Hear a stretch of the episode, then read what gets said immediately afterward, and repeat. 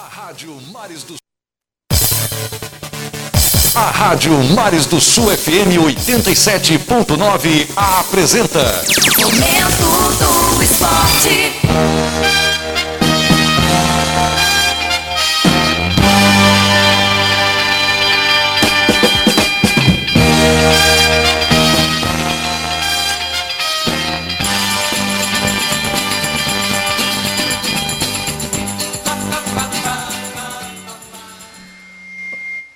Olá, muito boa tarde para você que nos ouve aqui pela sintonia da Rádio Mares do Sul 87.9 FM. Está no ar o Momento do Esporte comigo, Fernando Antônio. E ela, Rosa Maria, operando todos os botões, dando um show de sonoplastia no seu rádio, nesse calorão de primavera aqui em Marechal Deodoro. O relógio marca 13 horas e 55 minutos na primeira capital do estado, na cidade onde nasceu o proclamador, que aliás, na próxima terça-feira, dia 15 de novembro, vamos ter uma mega, uma giga cobertura sobre o momento né, em que a cidade de Marechal Deodoro volta a ser a capital, pelo menos ludicamente, eh, do estado de Alagoas. O governador vai estar presente na cidade, o governador Paulo Dantas e toda a sua toda a sua comitiva aqui no município de Marechal Deodoro a partir das 7 da manhã. A Rádio Mário nesse dia tão importante que é a proclamação da República. Isso mesmo. Agora mudando de assunto, vamos falar de bola, vamos falar de jogo, vamos falar de futebol aqui no momento do esporte. Olha só. Como as equipes estão aí no final da temporada aqui no Brasil, as reportagens elas são de cunho informacional é, um pouco mais frio. Não tem matéria quente mais no, no momento do esporte aqui.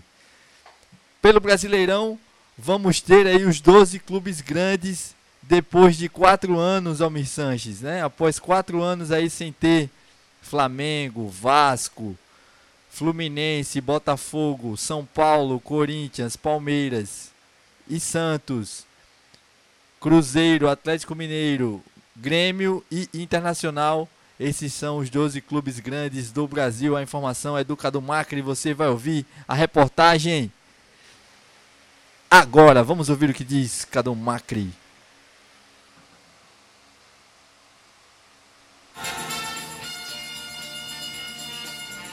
Com o acesso de Cruzeiro, Grêmio e Vasco na Série B e sem chances de um dos grandes ser rebaixado na última rodada na Série A, o Brasileirão de 2023 vai voltar a contar com as 12 equipes de maior torcida do país depois de quatro temporadas, quando o Cruzeiro foi rebaixado em 2019.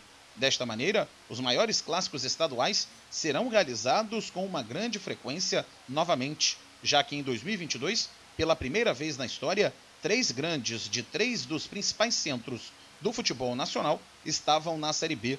Se os grandes duelos do Rio Grande do Sul, Minas Gerais e Rio de Janeiro vão voltar ao calendário, o único clássico no Nordeste vai deixar de acontecer com o rebaixamento do Ceará. O Vozão joga a Série B e com isso, o Clássico Rei com o Fortaleza só tem chances de voltar a acontecer em 2024. Se a região Nordeste perdeu o Ceará, ela volta a contar com o Bahia, que garantiu seu acesso para a Série A depois da última rodada ao vencer o CRB no Rei Pelé por 2 a 1. Agência Rádio Web, produção e reportagem, Cadu Macri. Aliás, que jogão de bola, apesar de o gramado estar alagado demais. Bahia e CRB fizeram um grande jogo, um jogo emocionante, né? Como o Cadu Macri acabou de dizer, com requintes de classificação no final. A gente segue com o momento do esporte aqui na Rádio Mares do Sul 87.9 FM. E também você pode ouvir toda essa reportagem, toda essa informação, todo esse show de comunicação no seu rádio em nosso podcast, podcast Esporte News Rádio. Vai lá em qualquer plataforma streaming, seja ela da Apple, seja ela do Google, Spotify, também no nosso site www.esportenewsradio.com.br. Agora vamos falar de seleção brasileira de Copa do Mundo. Na Copa do Mundo, o servidor federal terá folga ou horário reduzido nos dias de jogos A informação é da Rafaela Martinez e você vai ouvir agora.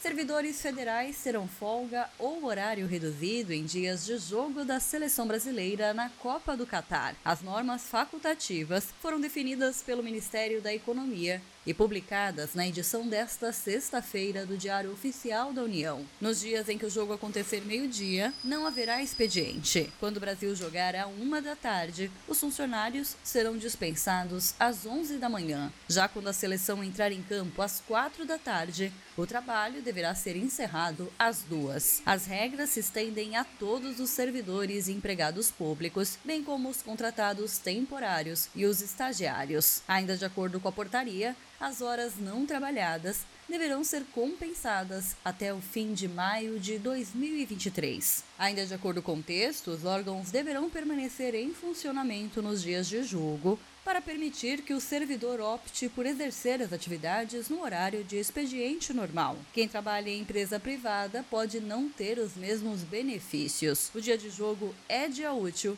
e cabe ao empregador decidir se combina folga, jornada reduzida, pausa para assistir o jogo ou se o trabalho segue normalmente, sem interrupções. Agência Rádio Web, produção e reportagem, Rafaela Martinez.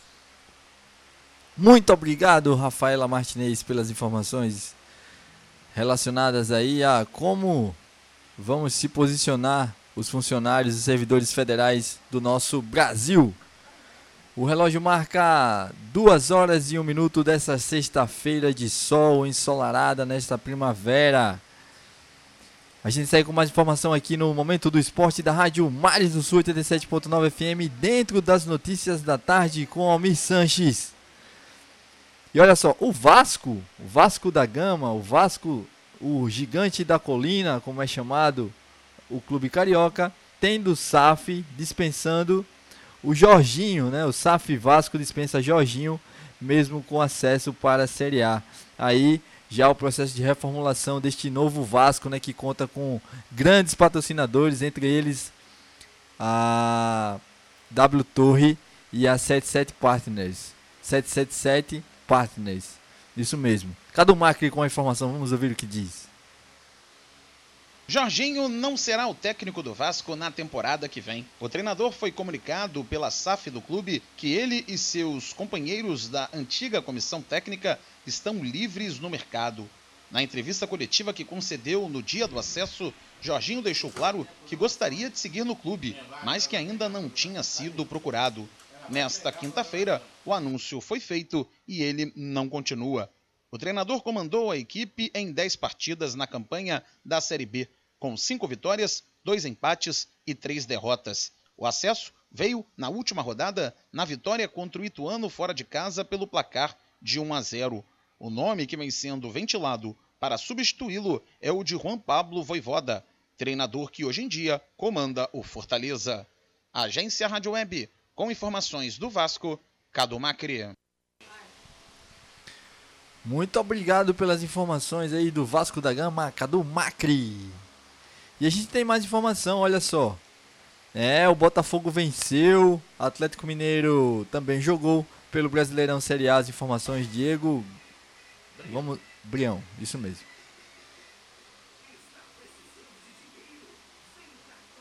As duas partidas de encerramento da 37ª rodada do Campeonato Brasileiro da Série A tiveram na noite de quinta-feira vitórias dos mandantes. No estádio Newton Santos, na cidade do Rio de Janeiro, o Botafogo venceu o Santos por 3 a 0. O meio-atacante Lucas Fernandes fez dois gols, enquanto que o atacante Tiquinho Soares converteu o terceiro. A vitória fez com que o time carioca suba para a oitava colocação com 53 pontos ganhos, posição situada dentro da zona de classificação às fases prévias da Copa Libertadores da América de 2023. O Santos se mantém no 12º lugar com 47 pontos na zona de classificação à Copa Sul-Americana. Na entrevista coletiva pós-partida, o treinador do Botafogo, Luiz Castro, destacou o equilíbrio da equipe para defender e atacar como um fator decisivo para que tomasse forma a vitória contra a equipe paulista. Sabíamos que para ir à final tínhamos que ganhar o jogo hoje e qualificar a equipa para essa final. Uh, felizmente a equipa entrou bem no jogo, fez golo cedo, mas quando faz o golo já tinha, já tinha tido a oportunidade para o fazer. Acho que foi uma equipa sempre, toda ela foi montada para atacar a baliza do adversário com as cautelas, devidas cautelas defensivas, que é preciso ter e um foco muito grande, porque não, não podia ter os jogadores todos eles entusiasmados na procura da baliza adversária, tinha que ter esses que se entusiasmavam entusiasmassem pela baliza do, do Santos, mas aqueles que se entusiasmassem pelo equilíbrio da equipa para a equipa ter a paz necessária para atacar. Eu acho que aí houve uma ligação forte entre todos. No estádio Mineirão, em Belo Horizonte, o Atlético Mineiro ganhou a partida contra o Cuiabá também por 3 a 0. Os gols foram feitos pelos atacantes Queno, duas vezes, e pelo chileno Eduardo Vargas. O triunfo garantiu ao Atlético Mineiro a subida à sétima posição com 55 pontos, mesma pontuação do Atlético Paranaense, que é sexto e está dentro da zona de classificação à fase de grupos da Libertadores. Após o jogo, na entrevista coletiva, o treinador do Atlético Mineiro Cuca destacou o bom desempenho que teve a equipe contra o Cuiabá. O jogo, né? O jogo a gente sai feliz, né? Você vê, um jogo em que nós até nem criamos tantas oportunidades como em outras partidas, mas hoje a bola entrou e aí dá muito mais tranquilidade, mais segurança para o time. Então você fez um jogo seguro, começou ganhando cedo. Em outras partidas, eu tenho certeza que se a gente sai na frente, você também vai ter o controle do jogo, como tivemos hoje, né? É, a diferença é que hoje a gente foi efetivo, fez dois gols no primeiro tempo, mais um. Soube dosar também, porque hoje é quinta-feira e daqui 60 horas você já tem outro jogo, um pouco mais. Sobre dosar também, fez por merecer a vitória. O Palmeiras, já campeão, tem vaga segurada na fase de grupos da próxima Copa Libertadores, assim como o atual segundo colocado Internacional e o Fluminense, que é terceiro. Pela pontuação, somente um destes dois times, Inter ou Flu, pode ser o vice-campeão nacional desta temporada. Também estão garantidos na fase de grupos da Libertadores Corinthians, quarto colocado, e Flamengo, quinto e atual campeão do torneio continental e da Copa do Brasil. A sexta vaga na fase de grupos da Libertadores, neste momento ocupada pelo Atlético Paranaense, tem como outros concorrentes Atlético Mineiro, que é sétimo, Botafogo, oitavo, América Mineiro, nono e Fortaleza, décimo. Em relação ao rebaixamento à Série B, o Atlético Goianiense, atualmente décimo sétimo colocado, precisa vencer na última rodada e secar o Cuiabá, décimo sexto, que ainda tem pequeno risco de descenso à segunda divisão. A 38ª e última rodada do Brasileirão terá início no sábado com a realização da partida entre Flamengo e Havaí. Outros nove jogos serão disputados a partir das 4 horas da tarde de domingo. Agência Rádio Web. Com informações da Série A do Campeonato Brasileiro, Diego Brião. Muito obrigado, Diego, pelas informações relacionadas aí à Série A aqui. Que giro de informação aí do Diego Grião. E olha só, em primeira mão, já trago para você, torcedor azulino, torcedor do CSA, você que gosta de torcer para o azulão do Mutange, o Centro Esportivo Alagoano. Olha só, o CT, o novo CT, que foi. É, que, iniciou, que iniciaram as obras do novo CT, a construção né, do novo CT do CSA, lá próximo à cidade de Rio Largo. E contou né, com a gestão do Rafael Tenório. Com o Omar parece, o Omar Coelho parece que já vai se encerrar as obras no, no pelo menos parcialmente no final do mês que vem. Eu estou com essa informação, estou passando em primeira mão para você que nos ouve pela sintonia da Rádio Mares do Sul, que no final do mês que vem, jogadores do CSA, comissão técnica, todo o staff envolvendo o Centro Esportivo Alagoano vai estar de casa nova, Miss Sanches. Os comentários se ele vai assumir, se não vai assumir, não é verdade? O Centro Esportivo Alagoano, será que o Omar Coelho vai deixar o Centro Esportivo Alagoano? Você tem essa, essas informações, ô Fernandinho? É? Ou é simplesmente boato? São, ah, são aquele rádio corredor? Eu acho que Rafael Tenório volta a assumir o comando do CSA. Volta? É opinião, isso aí não é informação. É, eu, tô, eu tô tentando aqui um contato, eu ouvi já ouvi falar, né? Não sei se tem realmente dando veracidade. opinião só. É uma opinião, né? É uma opinião. Porque eu, a, a, eu tô achando que o, as pessoas estão querendo que ele volte, né?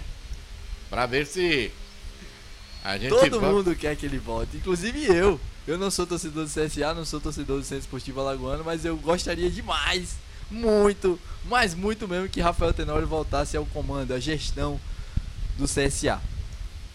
É, né? Então vamos torcer para que isso venha acontecer, né? E que realmente a temporada de 2024. Vamos lá, vamos lá. Vamos, meu filho, vamos? Vamos, que vamos, porque Vamos daqui a encerrar. pouquinho. Vamos encerrar, porque daqui a pouquinho, veja, se a gente sair do ar, ou se tiver alguma coisa na programação, é porque estamos fazendo um trabalho técnico para que realmente a gente volte com uma programação melhor, com mais qualidade. Não, não é técnico não, pô. É. É estrutural. Ah, estru... ah, gostei, gostei da palavra, estrutural. Vamos que vamos, aquele abraço, meu querido Fernando. Muito obrigado, Almi Sanches, por mais uma oportunidade de, de fazer né, mais um momento do esporte aqui dentro das notícias da tarde com Almi Sanches. Você vai ter a partir das três da tarde o show da tarde com Benício Silva. Um beijo, um abraço, saúde, fique. O grande, o grande cantor. Um beijo, um abraço, saúde, fique com Deus e até a próxima, se Deus quiser. Tchau!